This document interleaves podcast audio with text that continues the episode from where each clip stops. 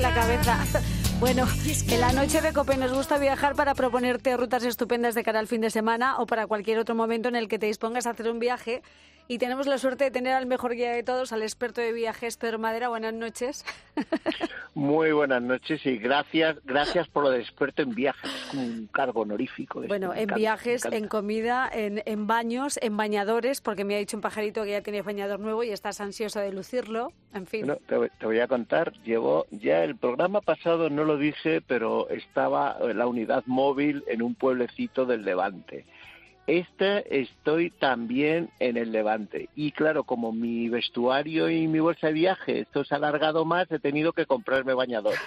Y aprovecho ya para, eh, he dejado a un lado mi sección Espido mm, paquetero eh, y la línea esa eh, Sergio Tacchini y este año voy a optar por la Bermuda Amplia momento centro comercial. Mejor. va a, a, los, a los ojos de la gente va a ganar mucho la playa española. Este Efectivamente. y, palmeritas, ¿Sí? palmeritas y tiburones van a ser este año los motivos de mis bañadores. Y haces bien en presumir de bañador porque con estos calores toca adelantar el, el primer chapuzón del año, que seguro que muchos ya se lo han dado en Semana Santa o en este puente de mayo pero yo aún no he sido capaz, ¿eh? Yo este calor cuatro días más y ya te digo que sí, que me meto al agua. Yo la semana pasada reconozco que tuvo lugar el primer baño del año en la playa, eh, playa de Lenia, de Denia, playa de los Marines, los Marines, y les Marines, me fui para allá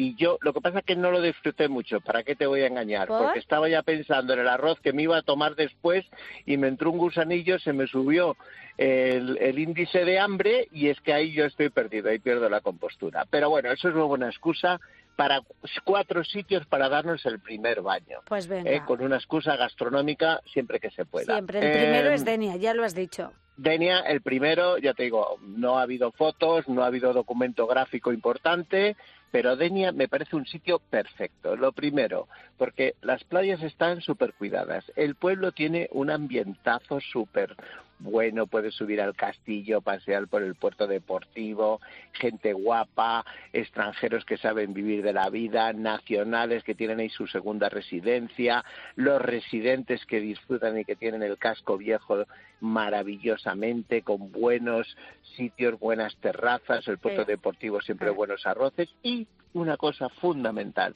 porque la gente siempre habla de Quique da Costa, bla, bla, bla, bla, estupendo, el gran maestro, precios un poquito elevados, pero posiblemente lo valen. Pero yo tengo mi debilidad por Tasca Eulalia. Ah. Eso es lo que se llama una tasca de las de toda la vida, impoluta, donde el vino se sirve en buenas copas, el servicio es eficiente, una terracita enfrente maravillosa y luego donde tiene unos platos que se te caen las lágrimas.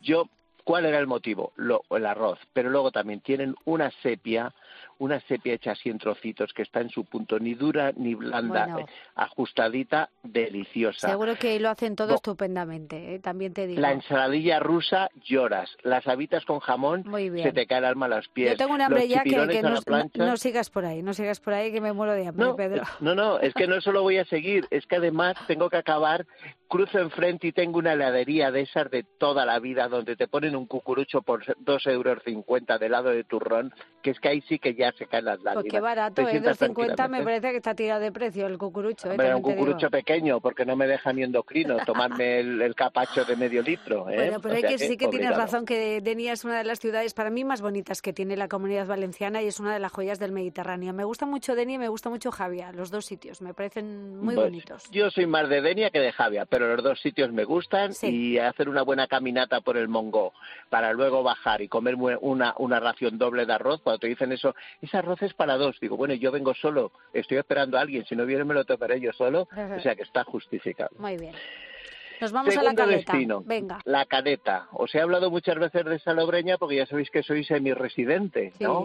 cuando me dan mis obligaciones, me permiten obligaciones. Bueno, Salobreña, castillo maravilloso musulmán, controlando la vega, eh, callejas, eh, citas estrechas, paseos para el amor, el mirador de Enrique Morente, un beso furtivo en el mirador, en fin, estupendo. Menos el tráfico, ¿eh? todo es bueno en Salobreña. Pero La Caleta es un pueblecito muy pequeño, casi un anejo, que está a a un kilómetro, vamos a decir, andando, bajando el castillo y andando por la vega hasta la playa. La caleta me parece un sitio estupendo para tener una casita. Ahora se está poniendo muy de moda tener un pequeño refugio en la caleta, agarrado ahí a la colina, con vistas al mar, con vistas a la vieja azucarera, con vistas a la playa y donde hay unos barecitos. En la calle que va a dar un muelle, que no es ni playa, donde los, los, la gente local ata ahí sus, embarcaciones o donde podemos claro, salir porque tenemos puerto pesquero eh, a los pies del pueblo. Llamar a eso puerto pesquero es muy atrevido. Yo más bien diría que es un momento zodiac, pero estupendo, la verdad. a mí me pesquero. Y hay cuatro bares en el camino donde te sirven bien la cerveza, hay cerveza, hay cerveza de tercio, que cada vez es más difícil, tercio, no botellines ni quintos, tercios, y se fríen bien las picotas, hay unas buenas bravas y hay unos buenos chipirones a la plancha, con lo cual ya suficiente. Pues y además hay un bar en la parte de arriba, eso en Salobreña, que se llama La Roca, que me parece un sitio que hay que conocer, aparte de mi amigo el Pesetas, que es que sigue haciendo unos arroces maravillosos. Con lo cual ya tenemos dos sitios para los Perfecto. Nos vamos al tercero. Bueno, Benicassin, eh, famoso por su festival, famoso por sus eh, centros de talasoterapia, famoso por su playa, famoso por sus villas del pecado, por su pasión marítimo. A mí Benicassin me parece, si te gustan los pueblos con playa para desayunar con la arena en los talones y que no tienes por qué salir de la playa, me encanta. Me parece, Castellón me parece la provincia con un mar más limpio, más, más puro, con, con, posibilidades de excursión, santuario para los ciclistas gracias a un entramado de carreteras que están muy pensadas para los ciclistas y donde además los conductores están acostumbrados a encontrarse con ciclistas, con lo cual me parece estupendo. Grandes vinos en el interior, gran eh, gastronomía y un sitio de obligada visita en esta época del año. Tranquilo cuando no está el festival, entiendo, ¿no? Porque yo lo más conocido de, de para mí es, ha sido siempre el festival. Ya, el festival tiene dura unas semanas, dos, la preparación, luego yo te digo que la primavera en Benicassia me parece perfecta para una escapada de dos tres días. Fantástico. Y de verdad, con un concepto del turismo de calidad y del turismo wellness, gracias a un par de hoteles de la familia de la familia Farnos, que me parece un sitio de verdad fantástico, buena calidad, buen servicio, buenos precios en toda la ciudad y además muy acostumbrados a tener turismo de toda clase y pelajes. Perfecto, sobre todo pelajes. Pelajes, eso es. Oye, y por último, para mí el gran secreto del año pasado y que me encanta ir todo tiempo y cuando yo digo, porque hay tantos extranjeros aquí, bueno, extranjeros, nacionales y de todo, un pueblo que se llama Pulpí. Pulpí es un pueblo pequeño, no le darías mucha importancia en la costa de Almería, pero últimamente se ha puesto de moda gracias a un accidente geológico, que es la geoda de Pulpí.